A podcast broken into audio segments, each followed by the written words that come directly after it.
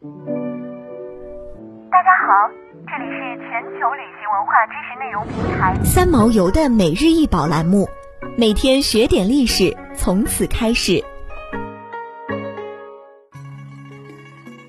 每天学点历史，从每日一宝开始。今天给大家分享的是青玉凤服如意，四十二点七厘米，青玉质，如意头，灵芝形，上是蝙蝠衔符节，配以灵芝纹，柄部修长弯曲，拱面上浮雕凤纹和万年青等图案，先藏于故宫博物院。如意又称卧君、执友或弹柄，由古代的户和骚杖演变而来。多呈 S 形，类似于北斗七星的形状。魏晋南北朝时期，如意的形制以柄首呈曲曲手掌式为主流。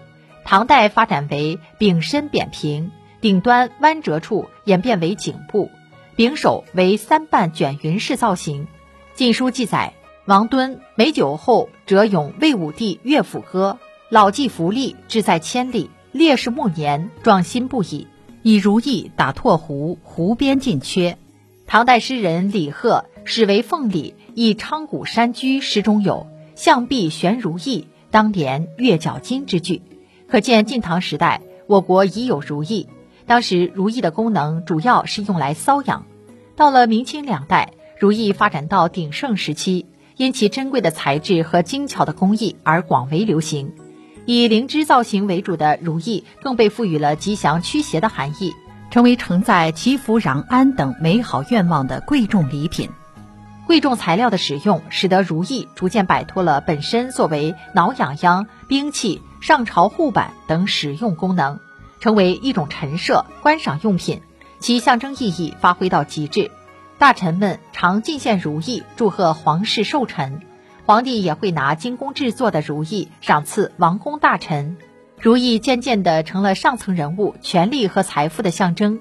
而在明末时期，如意更因其特有的雅致，成为崇尚古风的文人墨客的文房玩赏物件。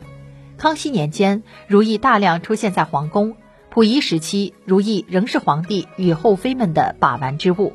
寝殿中、宝座旁随处可见，取吉祥顺心之寓意。甚至皇帝还以如意赏赐亲近的王公大臣。